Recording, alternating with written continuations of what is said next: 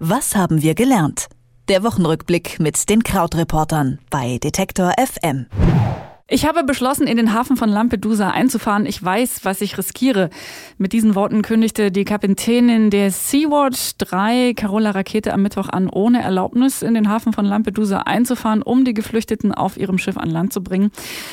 Das ist nur ein Thema, das in der letzten Woche viele Menschen beschäftigt hat. Außerdem gab es einige Neuerungen im Europarat. Dort hat Russland nämlich sein Stimmrecht wieder erhalten. Die große Frage, was macht Russland im Europarat, stellen wir gleich. Und außerdem hat der Europäische Gerichtshof die Pkw-Maut nun endgültig beerdigt, offenbar. Über diese drei Themen der Woche spreche ich wie immer am Freitag mit Krautreporter Christian Fahrenbach im Wochenrückblick bei Detektor FM. Hallo Christian. Hallo Doris. Christian, seit zwei Wochen sitzen äh, 42 Geflüchtete an Bord der Sea-Watch 3 fest. Die Kapitänin hat jetzt angekündigt, äh, die einfach in Italien in Sicherheit zu bringen, notfalls eben auch ohne Erlaubnis. Ähm, wie ist da die Lage zurzeit und wie sieht es generell aus, gerade im Mittelmeer? Also der aktuelle Stand ist, dass von diesen 42 Menschen jetzt zwei wegen einer medizinischen Notsituation von Bord gelassen worden sind. Ähm, dass allerdings weiter 40 Menschen vor Italien letztlich einfach festsitzen. Denn die italienische Regierung sagt, wir lassen diese Leute nicht an Land. Andere Länder sollten äh, sie aufnehmen. Da gibt es noch keine feste Vereinbarung zu. Andere Länder wiederum haben gesagt, zum Beispiel Deutschland und die Niederlande, dass sie nach einem bestimmten Verteilungsschlüssel eben die äh, 40 oder 42 Leute aufnehmen würden. Aber insgesamt ist es eben so und deshalb auch diese Verzweiflungstat von der Kapitänin Carola Rakete, dass es einfach eine behördliche Diskussion gibt, die den Menschen nicht sehr hilft. Also die sind jetzt um die zwei Wochen auf diesem Schiff und äh, natürlich ist es so auf dem Schiff, sagt Rakete, dass die immer unruhiger werden, dass es eben äh, Gedanken gibt, sich selbst umzubringen und äh, dass es eben ja für die Menschen so ist, dass ihr persönliches Schicksal von einer sehr bürokratischen Diskussion abhängt. Und äh, ja, jetzt ist eben die Frage, wie das weitergehen kann, ob vielleicht Italien eben doch sagt, okay, wir lassen die jetzt an Bord, weil sie gleich weiterverteilt werden. Ähm, jetzt erstmal ist es so, dass es einen sehr, sehr lauten Streit gab zwischen eben Rakete und dem äh, italienischen Innenminister Salvini, der ist ja von dieser rechten Lega-Partei und der eben gesagt hat, es werden äh, Ermittlungen aufgenommen gegen die äh, Kapitänin. Ihr droht jetzt eben eine Strafe und dass das Schiff beschlagnahmt wird. Und insgesamt ist es so, dass die Situation im Mittelmeer immer noch furchtbar ist. Also auch wenn es in Deutschland in vielen Wochen eigentlich aus den äh, Schlagzeilen verschwunden ist und nicht mehr so heftig diskutiert wird wie noch vor ein paar Jahren, ist es so, dass das UN-Flüchtlingshilfswerk gesagt hat, 2019 hat es bisher 584 Tote und Vermisste gegeben. Also jeden Monat sterben immer noch oder verschwinden zumindest äh, 100 Menschen im Mittelmeer. Also da gibt es immer noch große Probleme. Lass uns äh, mal wegblicken von der humanitären Situation im Mittelmeer äh, auf den Europarat und die Entscheidung, Russland das Stimmrecht wiederzugeben, das es äh, 2014 ja entzogen gekriegt hat wegen der Krim-Annexion damals.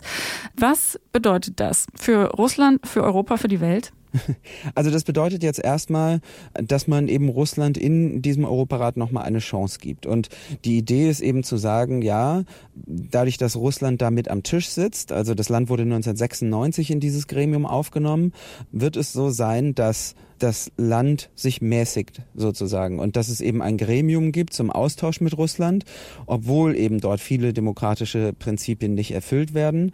Ob das tatsächlich so funktioniert, sei mal dahingestellt und das ist eben die große Debatte und zum Beispiel die Ukraine und auch einige Staaten des Baltikums haben eben gesagt, nee, ähm, aufgrund eben der Krim-Krise sollte Russland da nicht wieder aufgenommen werden.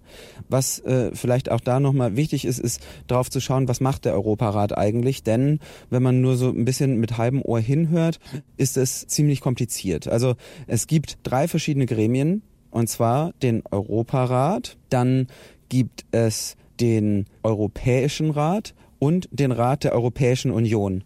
Klingt alles gleich, ist aber was Unterschiedliches. Also der Europarat ist mehr sowas wie so eine moralische Instanz, 47 Staaten.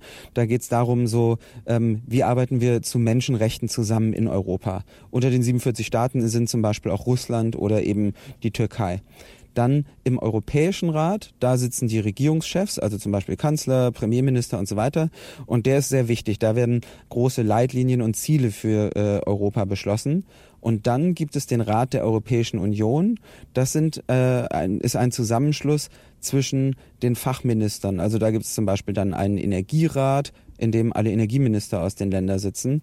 Also man kann sich das ganz ungelenk so merken, der Unterschied zwischen Europarat, Europäischem Rat und Rat der Europäischen Union ist, dass je mehr Wörter es gibt, desto spezialisierter ist das Gremium. Also quasi von Moral über Regierungschefs bis hin zu den Fachministern. Ja, aber mit dieser brillanten Eselsmerkbrücke stellt sich ja doch nochmal die berechtigte Frage, wenn der Europarat, äh, das, was du gesagt hast, eher so diese moralische Instanz ist, ähm, wo es um Menschenrechte geht, etc.